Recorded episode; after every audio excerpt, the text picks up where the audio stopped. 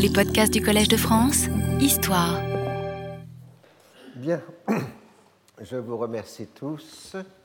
Je vous avais laissé une nouvelle fois, la dernière fois, au milieu du guet, c'est-à-dire en pleine crise du Moyen-Orient, mais à dire vrai, on est bien obligé de vous laisser toujours au milieu d'une crise euh, dans cette euh, région euh, du monde.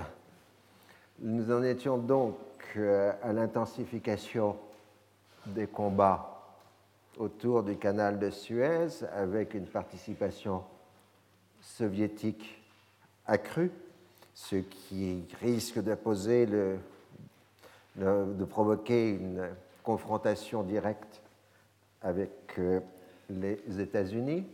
Mais la première réponse, je vous le rappelle, avait été ce qu'on a appelé le second plan Rogers, plan plus limité que le premier, qui prévoit un cessez-le-feu de 90 jours pendant lequel Égyptiens et Israéliens entameraient des discussions sous l'égide de, de l'ambassadeur Jaring et la condition supplémentaire étant que le statu quo militaire soit respecté de part et d'autre euh, du canal sur une distance de 50 euh, kilomètres.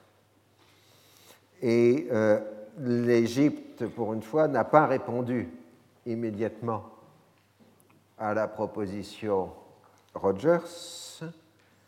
Nasser, au contraire, se rend à ce moment-là, à la fin juin 1970 en Union soviétique.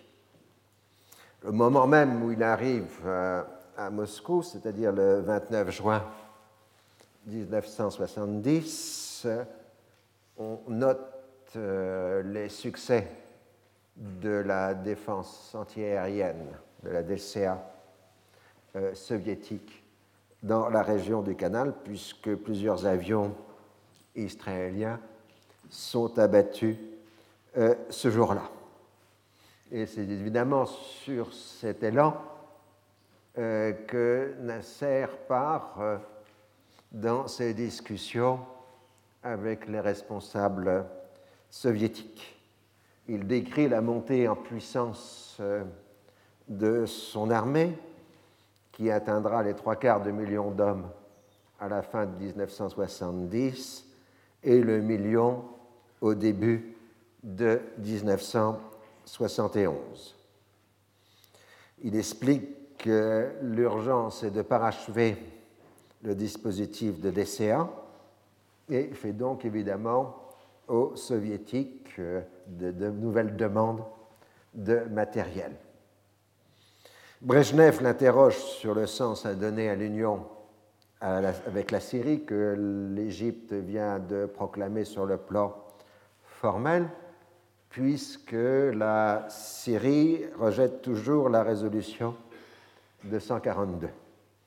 Nasser explique que Damas n'en a pas rejeté le principe, mais que Damas ne croit pas à la possibilité de son application en raison du refus israélien l'union fédérale entre l'Égypte et la Syrie permettra de créer un rapport de force favorable à l'application de la résolution 242.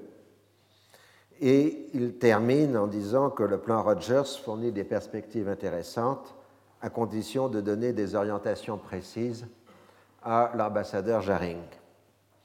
Le reste de la discussion se passe euh, par l'envoi en commission de discussions sur l'armement euh, de l'Égypte entre représentants égyptiens et soviétiques. Clairement, dans cette discussion, Nasser a mentionné successivement la possibilité d'une solution militaire, puis d'une solution politique. Les deux perspectives n'enchantent guère les responsables soviétiques. Ils craignent d'un côté une défaite militaire égyptienne de l'ampleur de celle de juin 1967, mais de l'autre, ils ne veulent pas d'un succès politique américain qui serait l'application du plan Rogers. Nasser se retire à ce moment-là des discussions politiques car il est très fatigué et il profite euh, de son séjour en Union soviétique pour entamer toute une série d'examens médicaux car il a un diabète qui est en train de s'aggraver.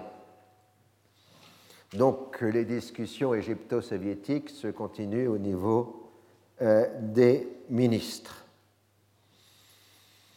Et Nixon, lui, indique que, le danger qui règne dans la région, je vous l'ai dit, euh, il a comparé la région à celle euh, des Balkans en 1914, donc qui avait provoqué une guerre mondiale, provoque des inquiétudes du côté soviétique.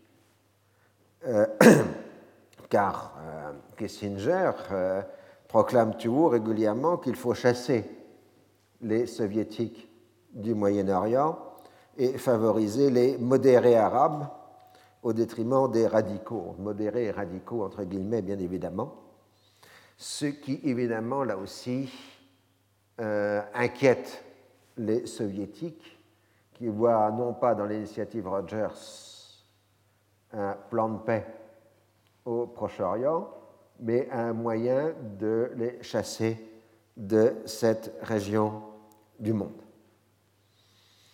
Finalement, le 11 juillet, Brezhnev annonce la décision soviétique d'accepter la plupart des demandes égyptiennes. Nasser lui répond qu'il accepte la solution politique sur la base d'un retour complet des territoires occupés aux Arabes et le retour des réfugiés palestiniens.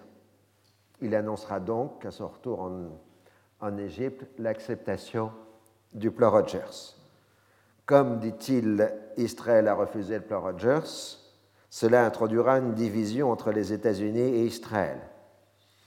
L'ambassadeur Jaring n'arrivera à rien, et au bout de trois mois de cessez-le-feu, la reprise des combats sera considérée comme légitime. Et pendant ce temps, l'Égypte aura renforcé ses positions politiques et militaires. La dernière réunion égypto-soviétique a lieu le 16 juillet et comporte une récapitulation de l'ensemble des sujets.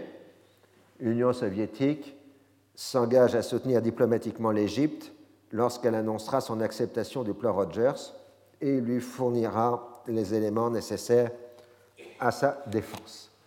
Donc ces entretiens égypto-soviétiques qui, durent plus de 15 jours euh, montrent la profonde ambiguïté de la situation, puisque alternativement, on évoque la solution militaire et la solution politique. Le, communiqué commun du 16 juillet reprend les termes habituels de la rhétorique des deux pays, nécessité d'un règlement pacifique sur la base de la résolution 242 et au droit au retour des réfugiés. Clairement, ce communiqué marque une position d'attente avant l'annonce officielle des décisions égyptiennes. Le 19 juillet, les sources officieuses égyptiennes font savoir qu'un plan égyptien va bientôt être communiqué. Immédiatement, les organisations palestiniennes marquent leur opposition à toute acceptation du plan américain. Alors, sans relation directe, le 22 juillet, un avion de ligne des Olympic Airways en provenance de Beyrouth est détourné sur le quai. Après une brève négociation, on obtient la libération des détenus palestiniens en Grèce, euh, détenus à cause des récentes opérations de commando sur le territoire hellénique. L'affaire a été montée par une petite organisation palestinienne radicale, le Front de la lutte armée palestinienne. Le commando est reçu avec les honneurs par les autorités égyptiennes, qui ne veulent pas, dans la conjoncture présente, heurter de front les Palestiniens. Donc voilà la mise en place d'une série d'enchaînements d'événements extrêmement complexes euh, qui entrera dans l'histoire sous la formule simplifiée euh, de Septembre Noir. Donc nous allons maintenant suivre euh, moment par moment, selon la méthode déjà utilisée ici, les étapes de cette affaire extrêmement embrouillée. Le 22 juillet, la diplomatie égyptienne fait savoir aux quatre grands l'acceptation du plan Rogers. L'annonce officielle est faite par Nasser lors du discours anniversaire de la Révolution, le 23 juillet. Donc, à une date importante dans le régime nassérien, l'un des grands discours nassériens, c'est toujours celui du 23 juillet. Ça introduit une solennité. On ne parle pas explicitement de reconnaissance de l'État d'Israël, ni de conclusion d'un accord de paix, mais on parle de mise en application des résolutions de l'ONU dans toutes leurs dispositions, y compris celles concernant les Palestiniens. Alors, ce qui a changé dans la position égyptienne, c'est l'abandon du préalable d'une évacuation complète des territoires occupés avant toute négociation. La, discussion par l'intermédiaire de la mission Jaring portera donc à la fois sur les modalités de l'évacuation des territoires et sur les garanties de sécurité à apporter en échange de cette évacuation. Parallèlement à Washington, Dobrynin transmet à Rogers puis à Kissinger l'accord de l'Union soviétique à la reprise de la mission Jaring après le cessez-le-feu et à la continuation des discussions bilatérales et quadrilatérales entre les grands. Ce qui veut dire, en traduction du langage diplomatique, que l'Union soviétique ne s'oppose pas au plan Rogers, qui n'est évidemment pas euh, mentionné en tant que tel dans le texte diplomatique soviétique, puisque il s'agit d'un plan américain. Les États-Unis et Israël se retrouvent mis au pied du mur. La première réaction israélienne est de dénoncer le discours de Nasser comme un piège, le contenu du plan Rogers ayant été déformé. Arafat, de son côté, rejette bien évidemment la mission Jaring, mais refuse de s'opposer frontalement à Nasser. Il pense gagner du temps dans l'attente de l'inévitable rejet par Israël du plan Rogers. Au contraire, Georges Abache y voit une tentative de liquidation de la révolution palestinienne et fait la distinction entre les régimes progressistes qui n'oseront jamais combattre les Palestiniens, et les régimes réactionnaires qui tenteront de le faire. Il s'appelle masses pour faire face aux dangers présents et déclare, je cite, La résistance palestinienne est prête, si nécessaire, à transformer la région en un enfer où seront pris pour cible les intérêts de la réaction et de toute force qui cherche à les liquider. Là, vous avez une photo de Georges Abache euh, faisant sa conférence de presse où il fait cette déclaration incendiaire. À Beyrouth, bien évidemment. Le bas irakien appelle à la constitution d'un front arabe de la fermeté sous sa direction pour repousser toutes les tentatives de solutions défaitistes et capitulationnistes. Le bas syrien est plus modéré dans ses expressions mais s'exprime dans le même sens, tout en faisant comme si Nasser ne s'était pas prononcé en faveur du plan Rogers. C'est évidemment la Jordanie qui est la plus exposée. Depuis 1967, le roi Hussein tient toujours à se couvrir du patronage de Nasser. Le plan Rogers correspond à ce qu'il a toujours demandé. Mais l'Égypte ne l'a pas informé de la prise de décision euh, qui conduit le Caire à accepter le plan Rogers. Donc le roi Hussein s'imagine que les discussions d'application du plan Rogers sont beaucoup plus avancées euh, qu'elles ne sont en réalité. Et euh, donc, avec le maximum de précautions rhétoriques, le gouvernement jordanien accepte à son tour le plan Rogers le 26 juillet 1970. Le cessez-le-feu concerne l'armée jordanienne, mais non la résistance. Et euh, dans son acceptation, on marque retrait total des territoires occupés et reconnaissance légitime des droits du peuple palestinien, alors que la formule nassérienne était beaucoup plus obscure, euh, euh, puisque on ne parlait que des résolutions des Nations Unies concernant les Palestiniens.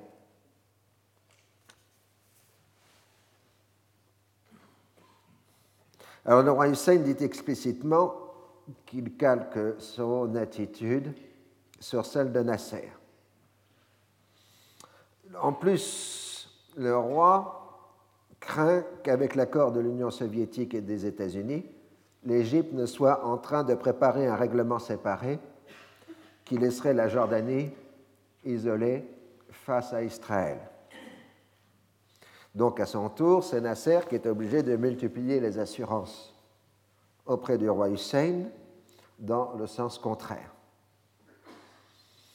Les deux questions essentielles et immédiates sont d'une part quelles seront la réaction de la résistance euh, palestinienne en Jordanie et quelle sera l'attitude du contingent militaire irakien stationné sur le sol euh, jordanien. Est-ce que ces deux forces respecteront ou non le cessez-le-feu une fois qu'il sera proclamé Alors en Égypte même, la décision a suscité beaucoup de critiques le congrès du parti unique, l'Union socialiste arabe, voit un Nasser faire face à des questions parfois nettement hostiles. Il répond avec vivacité aux critiques des dirigeants du parti et rend public de larges extraits des discussions du comité central euh, du parti il est clairement expliqué que l'Égypte ne peut se permettre le luxe d'apparaître comme belliciste, ce qui légitimerait du point de vue international les livraisons d'armes américaines à Israël. L'inévitable refus israélien mettra les Arabes en position de force. On note à ce moment-là, dans ces discussions au plus haut niveau, l'absence d'un noir Sadat, officiellement pour cause de maladie, mais on murmure que Sadat s'était immédiatement prononcé pour le rejet du plan Rogers et qu'il est plutôt à ce moment-là en disgrâce parce qu'il a parlé trop vite par rapport aux décisions annoncées euh, par Nasser.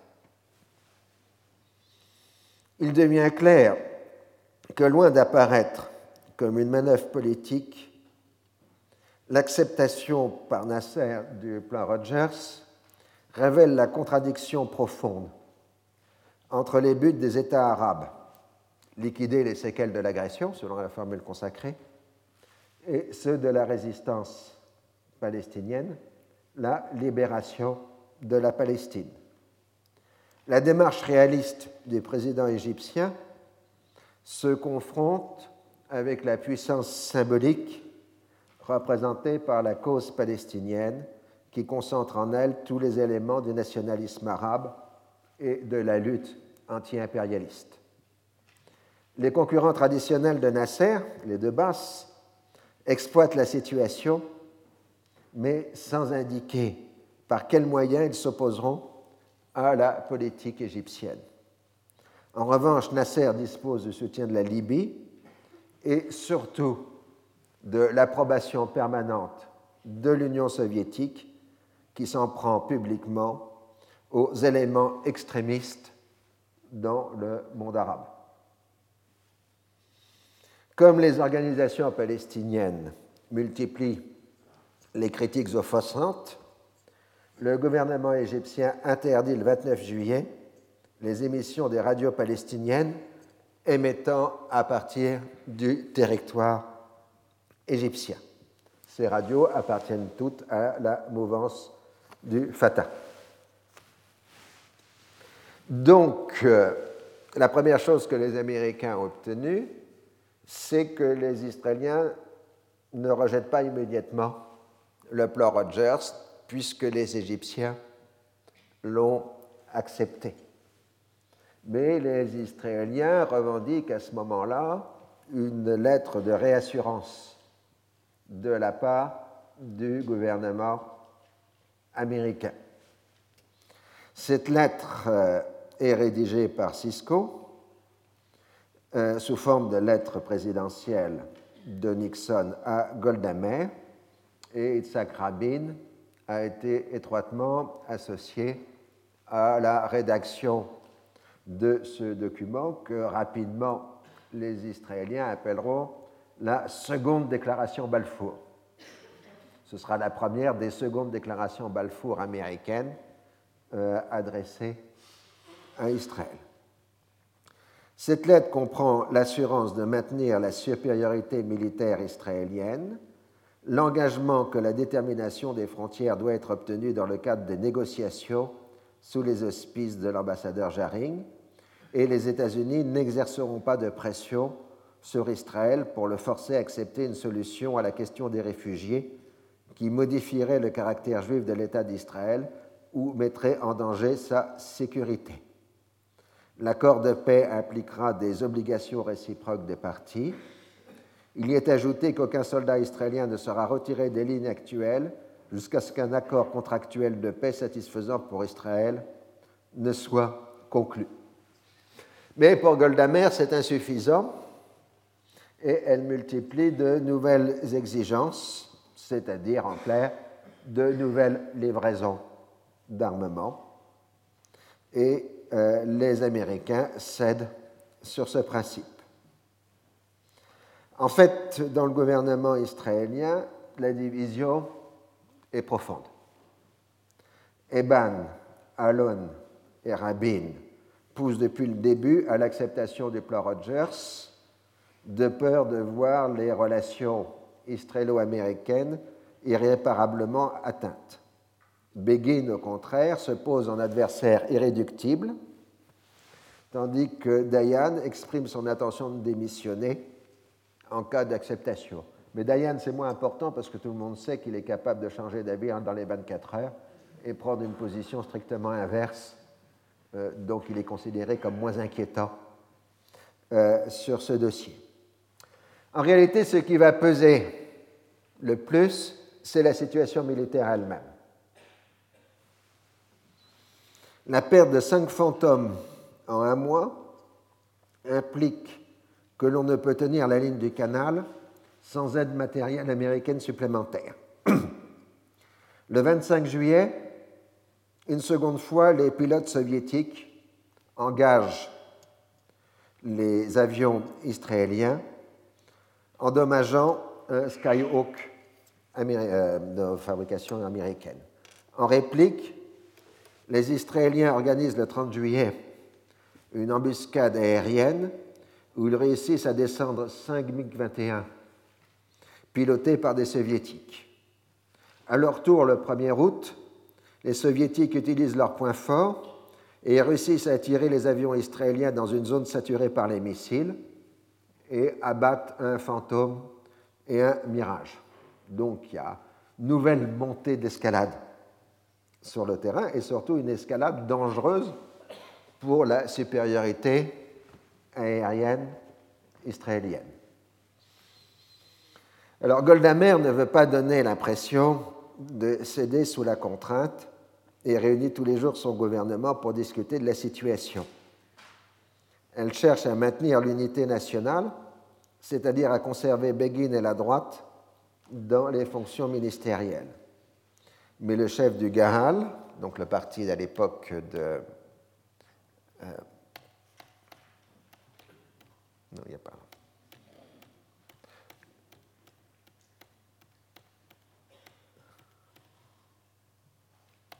Désolé.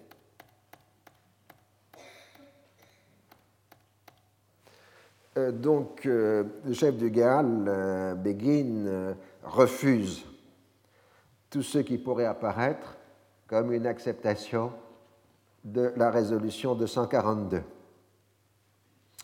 Finalement, le 31 juillet, le gouvernement israélien répond positivement aux propositions américaines et le 3 août, Begin et la droite se retirent du gouvernement d'union nationale qui cesse d'être un gouvernement euh, d'union nationale.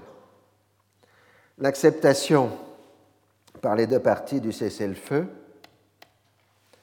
est le seul grand succès diplomatique de l'administration Nixon dans ses premiers 18 mois d'exercice. C'est la réussite personnelle de Rogers et de Cisco au détriment de Kissinger. Mais il reste encore à l'appliquer. Donc là, vous voyez euh, la couverture du Time avec Rogers euh, qui montre euh, le rôle brusque qui est donné au secrétaire d'État, ce qui ne peut évidemment que déplaire à Kissinger.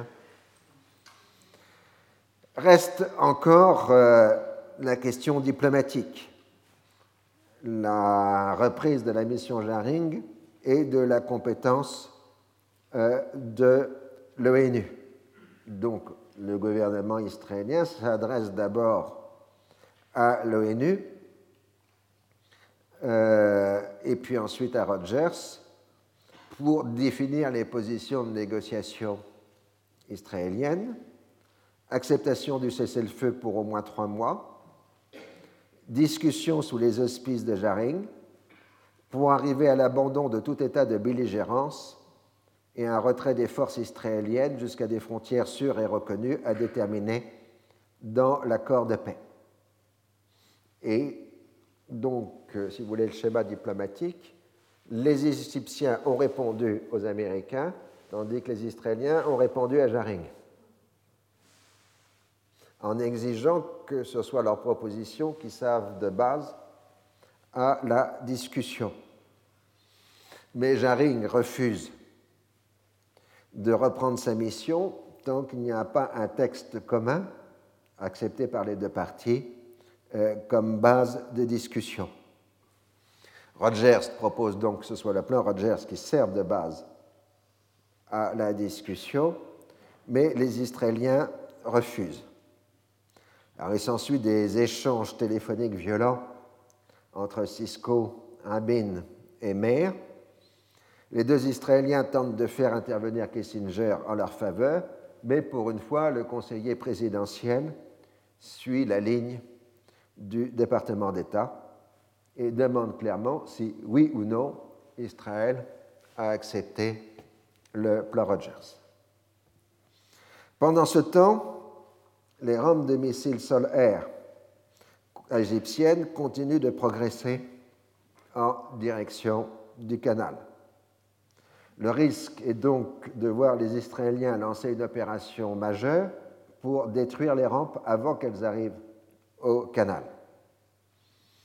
Cisco se lance alors à corps perdu pour arriver à un accord de cessez-le-feu, téléphonant en même temps aux Israéliens et aux Égyptiens. C'est-à-dire qu'il a un combiné d'une oreille avec euh, les Égyptiens et l'autre oreille avec euh, euh, l'autre partie. Il en fait, il les met en communication par son intermédiaire. Et il arrive ainsi, le 7 août, à l'acceptation par les deux parties d'un accord interdisant à chacun des deux de modifier le statu quo militaire dans une zone de 50 km de part et d'autre du canal et Diane dit maintenant, il faut conclure, puisque les progressions des rampes de missiles égyptiennes doivent être absolument arrêtées. Et donc, euh, le cessez-le-feu est fixé à minuit, heure israélienne, soit une heure du matin en heure égyptienne. Dayan exige d'introduire une clause interdisant l'installation de nouvelles rampes de missiles, mais son texte n'est transmis aux Américains que dans la journée du 8, donc après le cessez-le-feu, qui le transmettent aux Égyptiens le 9, compte tenu des décalages horaires. Hein. Ces derniers refusent, puisque ce n'est pas compris dans l'accord originel. Le matin du 8 août montre un respect total du cessez-le-feu des deux côtés, et on voit les soldats sortir avec beaucoup de prudence euh, des fortifications et respirer un peu à l'air libre.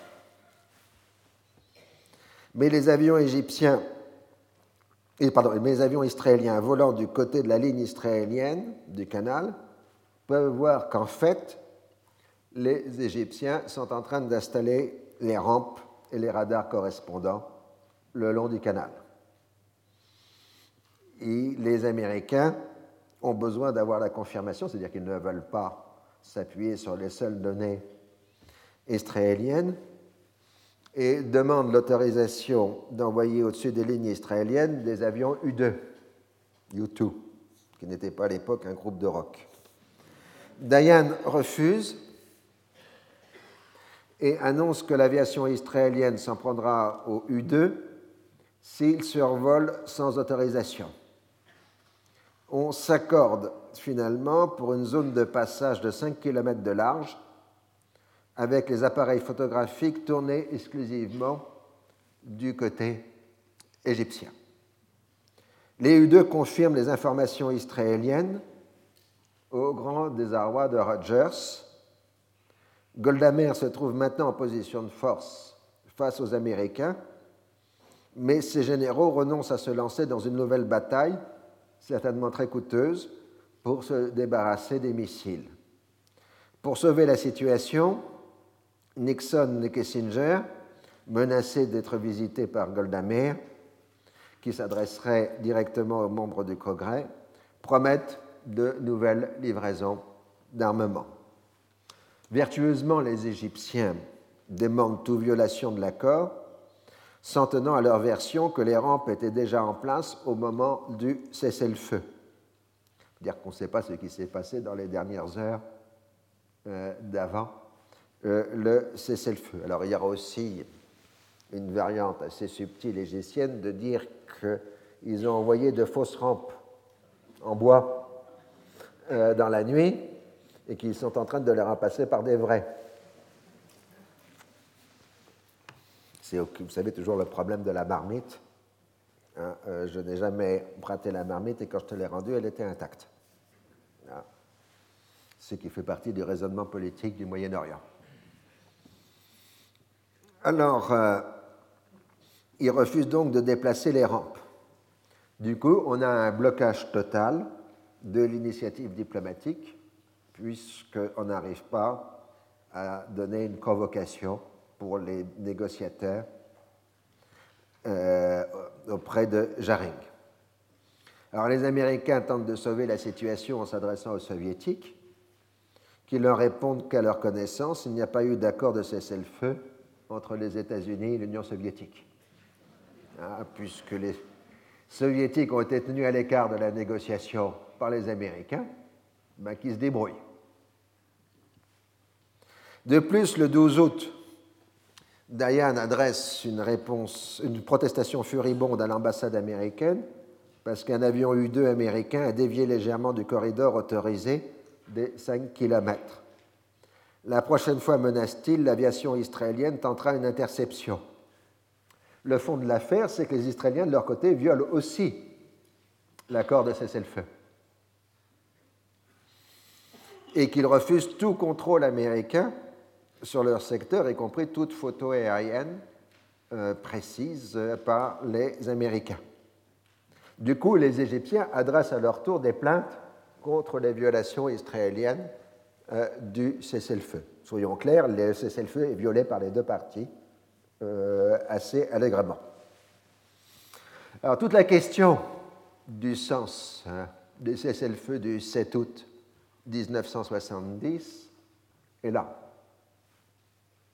Nasser a-t-il tenté ou non une ruse de guerre lui permettant d'achever la constitution du barrage antiaérien indispensable à une traversée du canal? Les Nassériens orthodoxes assureront que son intention était bien de se lancer dans une reconquête du Sinaï avec une armée de près d'un million d'hommes, dont 15 000 conseillers soviétiques. L'occasion aurait été fixée lors du premier ou du second renouvellement du cessez-le-feu, c'est-à-dire novembre 70 ou février 1971. Il montre à l'appui de cette thèse l'existence de plans militaires de reconquête préparés par l'état-major égyptien. L'argument contraire est que l'armée égyptienne n'était pas prête à effectuer la traversée du canal, opération qui exige une préparation minutieuse équivalente à celle des grands débarquements de la Seconde Guerre mondiale. Il bien clair, la traversée du canal, c'est un mini-overlord, et euh, les Égyptiens ne sont pas tout, prêts à cette date-là euh, à faire euh, cette opération. Donc les fameux plans en question n'étaient que des esquisses de plans, mais pas du tout un véritable plan opérationnel. Alors, ce qui va à l'appui de cette thèse, c'est, nous le verrons dans les cours prochains, la complexité de la préparation de l'opération Badr de 1973 par l'armée égyptienne, euh, qui a demandé des mois de préparation intensive pour faire la traversée du mois d'octobre 1973. Et il est absolument évident que l'armée égyptienne n'était pas prête à faire la traversée euh, en septembre 1970. Euh, Alors, de toute façon, cette ambiguïté, qui est propre à toute situation politique, on comprend bien qu'en réalité, Nasser maintient deux fers au feu, solution politique et solution militaire, et qu'il ne se prive d'aucune des deux options. Mais comme il va bientôt disparaître de la scène, il laissera cette ambiguïté à ses successeurs. Et de toute façon, pour la compréhension des intentions de Nasser, eh ben, on ne le saura pas, puisque la suite des événements va modifier radicalement les données du problème. Pour l'instant, le cessez-le-feu n'existe que sur le front du canal et sur le Golan. Dans la vallée du Jourdain et au Liban Sud, les Fédayines ont intensifié leurs activités, causant des pertes relativement importantes aux Israéliens. Ces derniers répondent par des opérations de représailles. À la fin du mois d'août, ils dévastent systématiquement plusieurs villages du Liban Sud, accusés d'abriter des Palestiniens, avec le schéma habituel euh, de l'exode des populations du Liban Sud. Vous voyez, donc c'est le secteur entre le Golan et le Liban, ce qui pose des, questions encore plus compliquées sur le plan juridique, puisque pour les gouvernements libanais, il n'y a que la convention d'armistice de 1949 qui compte. Mais elle ne peut pas s'appliquer à cet endroit, hein, puisque euh, c'est un secteur qui est non compris dans la convention d'armistice de 1949. Alors qu'en revanche, euh, les Israéliens s'appuient sur le cessez-le-feu de 1967, qui comprend Golan. Et vous voyez toujours les mêmes endroits, hein, Riam, etc. C'est les régions qui sont régulièrement dévastées jusqu'à aujourd'hui euh, par le conflit.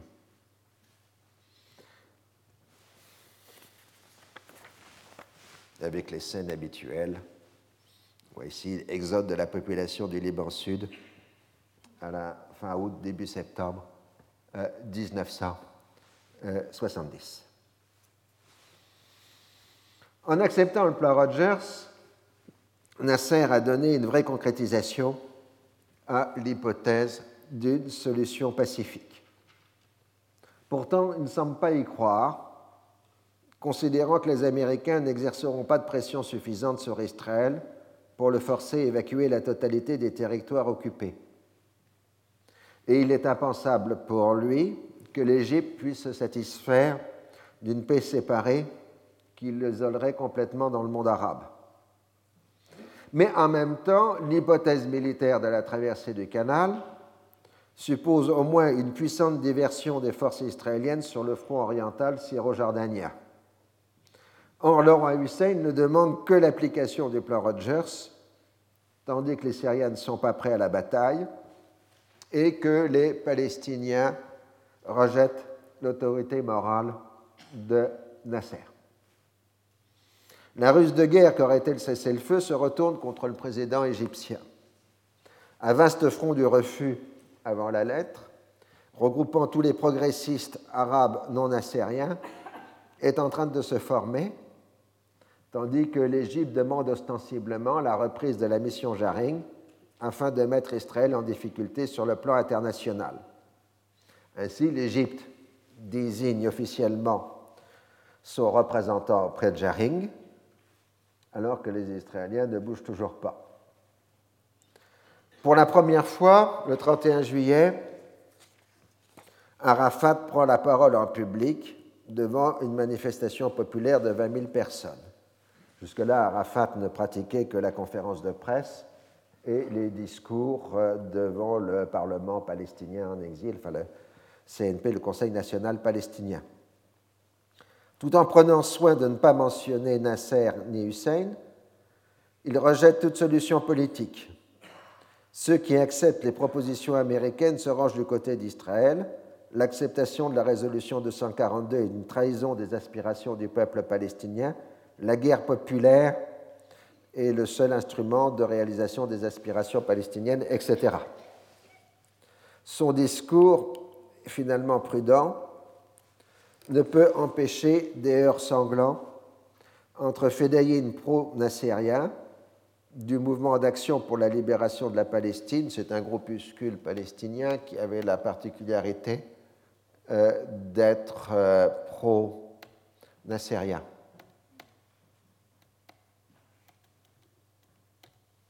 Excusez-moi, je me suis perdu dans mes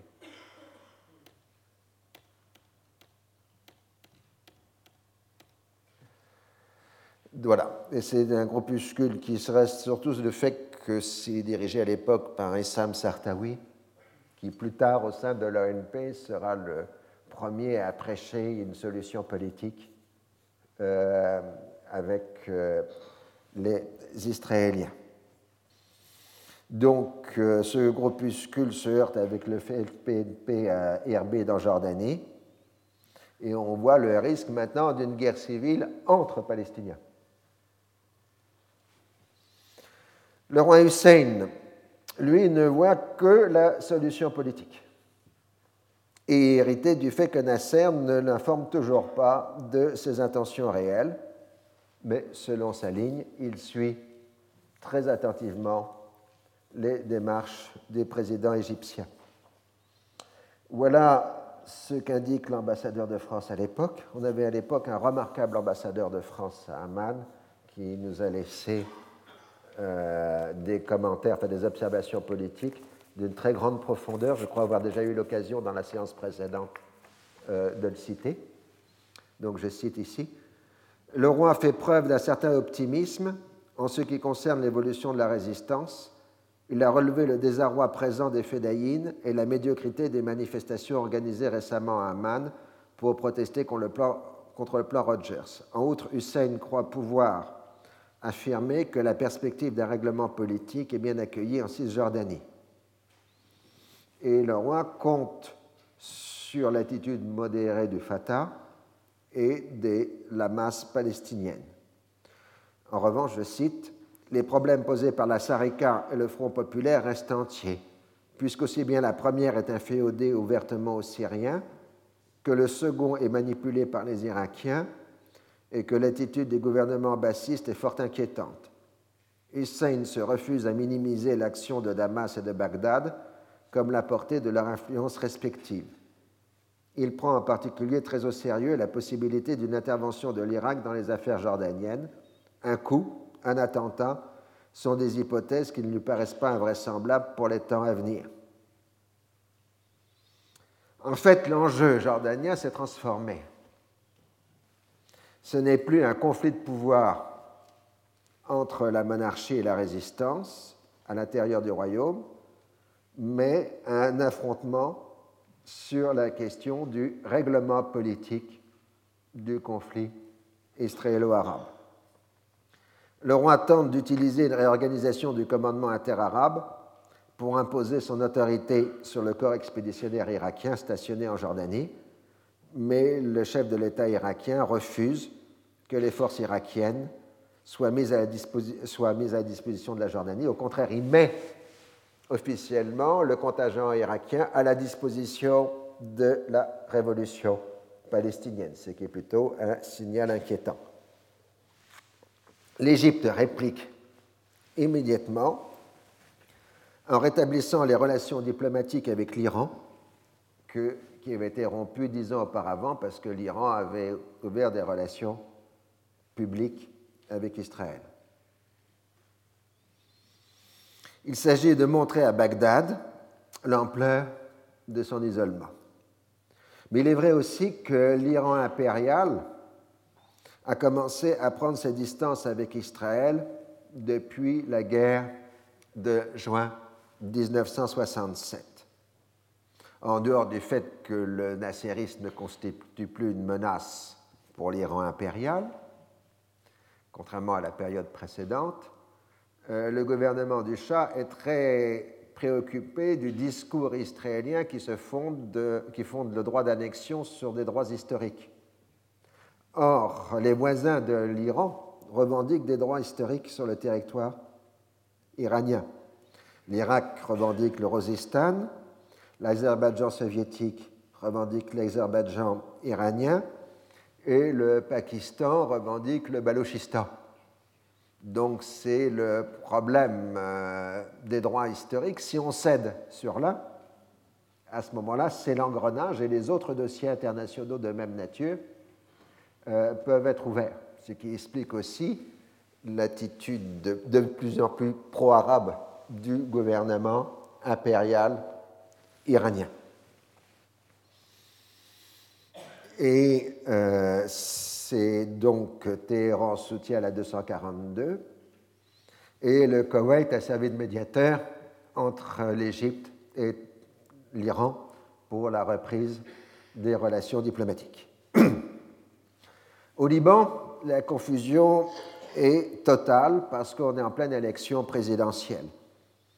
Brusquement, les partis chrétiens se découvrent nassériens, puisque Nasser veut la paix, enfin veut une solution politique avec Israël. Les nationalistes arabes sunnites suivent leur chef naturel qui est Nasser, tandis que les progressistes libanais sont en plein désarroi. Une partie d'entre eux suivent les Palestiniens dans le refus du plan Rogers et la dénonciation de Nasser. Le gouvernement de Rachid Karamé, lui, soutient officiellement l'Égypte nassérienne. Mais si vous voulez, en pleine élection présidentielle libanaise, toutes les cartes sont brouillées puisqu'on n'a plus de repères. Euh, traditionnellement, les chrétiens étaient anti-nassériens et euh, depuis le 23 juillet, ils le sont devenus.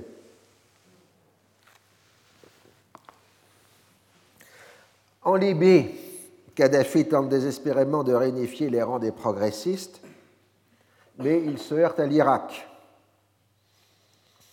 L'Irak qui reçoit le soutien de la Chine populaire, au grand mécontentement de l'Union soviétique.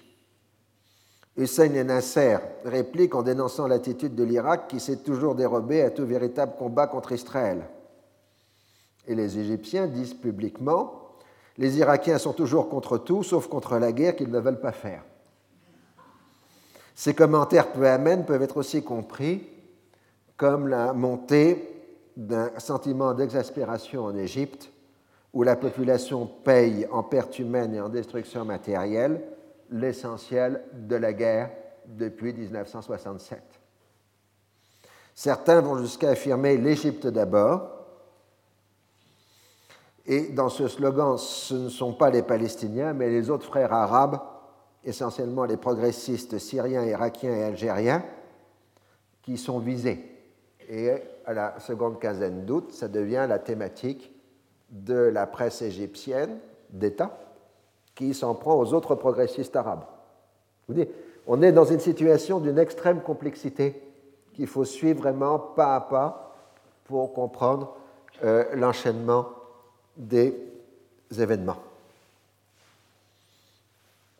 En ce qui concerne les Palestiniens, les Égyptiens tentent de leur faire comprendre que la Palestine n'est pas l'Algérie ni le Vietnam, que la guerre populaire de libération est une vue de l'esprit en raison de l'exiguïté géographique et du rapport de taille des populations. Les Palestiniens ne peuvent réaliser leurs espoirs que dans le cadre d'une résolution du conflit israélo-arabe où l'Égypte jouera le rôle prépondérant. Le régime syrien, de son côté, mobilise les organisations de masse qui spontanément manifestent contre le plan Rogers, mais se garde toujours d'exprimer des critiques directes envers Nasser et l'Union soviétique, et le tout sans mentionner l'Irak. Il semble que la direction politique syrienne soit profondément divisée. Les tenants de la lutte armée et de la guerre populaire proclament leur méfiance sur les intentions réelles de Nasser, tandis que la tendance dirigée par le ministre de la Défense, Rafez el-Assad, se montre prête à faire crédit au chef de l'Égypte. Néanmoins, à partir de la mi-août, le discours syrien tend à se radicaliser. On commence à condamner à terme voilé l'attitude de l'Union soviétique, avec le recours habituel à la louange accordée à la Chine populaire. Je vous rappelle que dans cette période 69-70, on est au sommet des tensions entre l'Union soviétique et la Chine euh, populaire, avec le fait que la presse internationale évoque régulièrement le risque d'une guerre directe entre les deux grandes puissances euh, communistes. Donc il y a une hypersensibilité sur le sujet, et bien évidemment, les Arabes jouent sur cette hypersensibilité euh, sur le sujet. L'Arabie saoudite maintient une attitude réservée, se refusant vertueusement d'entrer dans les polémiques interarabes. Tout en acceptant le principe des discussions, elle s'inquiète sur les concessions qui pourraient être imposées aux Arabes. L'Algérie annonce le retrait de ses forces, une brigade de 2000 à 2500 hommes, stationnée sur le canal de Suez, le temps de la durée du cessez-le-feu. Alors on est vraiment dans l'ambiguïté. Le représentant de l'Égypte à l'ONU demande l'ouverture immédiate des discussions Jaring à New York et expose à son homologue français la position de son pays. Je cite Le problème est de savoir si les Israéliens sont capables de faire la paix s'ils se contentent d'un État juif, d'un État comme tous les autres avec des frontières définies et des relations normales avec les autres États, alors un règlement est possible. S'ils maintiennent la notion d'un État sioniste, lieu d'accueil pour tous les juifs du monde, et voué par nature et par principe à l'expansion, c'est une menace permanente pour la paix. Il n'y a que quatre solutions au Moyen-Orient, dit l'Égyptien. La première est un État arabe, ce qui implique la destruction de l'État d'Israël. La deuxième est un État laïque englobant les deux communautés, c'est la solution de la résistance palestinienne. La troisième est un État juif dans ses frontières définitives, celle d'avant la guerre des six jours. La quatrième est un État sioniste en guerre permanente. La seule solution pacifique est la troisième, à laquelle le président Nasser s'est rallié pour épargner au peuple de cette région de nouveaux sacrifices, et malgré l'opposition d'une grande partie de l'opinion arabe, mais c'est une occasion unique à saisir et qui ne se reproduira pas. Donc vous voyez, là on a la diplomatie égyptienne à l'ONU qui dit directement que l'Égypte est prête à signer la paix avec Israël. Pas en déclaration publique, hein, dans les discussions avec les autres représentants à l'ONU. Et le diplomate ajoute qu'en 1969, l'Égypte était trop faible pour accepter la solution de la paix avec Israël, et qu'en 1971, elle sera trop forte pour le faire. Donc c'est le moment à choisir, c'est le seul moment à, choisir si on veut la paix. Alors, euh, dans ce contexte, le roi Hussein se rend en Égypte pour conférer avec Nasser du 20 au 22 août 1970. Et à sa grande surprise, il découvre qu'il n'existe pas de plan défini de règlement agréé par les Américains et les Soviétiques, et que le terrain n'est donc pas déblayé comme il croyait qu'il l'était. Les deux chefs d'État conviennent que la résistance palestinienne s'est enfermée dans un verbalisme sans issue. On compte sur Arafat pour persuader les organisations palestiniennes de ne pas se livrer à des actes susceptibles de compromettre les chances d'un règlement.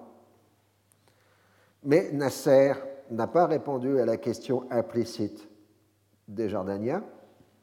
Peut-on, doit-on et quand briser les commandos, les fédayines Le souverain hachémite soupçonne Nasser de jouer pour son propre compte, exploiter le cessez-le-feu et accepter sur le fond un arrangement si celui-ci lui est donné de surcroît. Ensuite, les discussions fraternelles se continuent entre Nasser et Arafat le 24-26 août 1970.